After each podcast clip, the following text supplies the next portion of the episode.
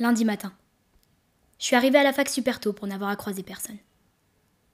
On est au retour des vacances de février et tout le monde va débarquer d'une minute à l'autre. Les gens se retrouveront, rigoleront, planifieront toutes les prochaines soirées de ce week-end. Je serai pas invitée, évidemment, mais c'est pas grave. J'ai prévu de passer la soirée de samedi avec Clara. On va au ciné. Ça fait tellement longtemps qu'on n'est pas sortis toutes les deux.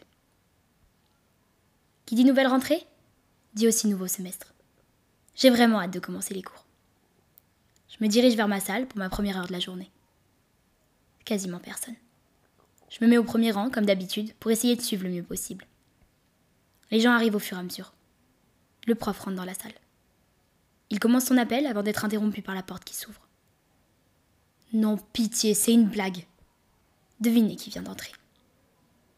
Eh oui, c'est Mathéo avec ses belles boucles et ses béquilles.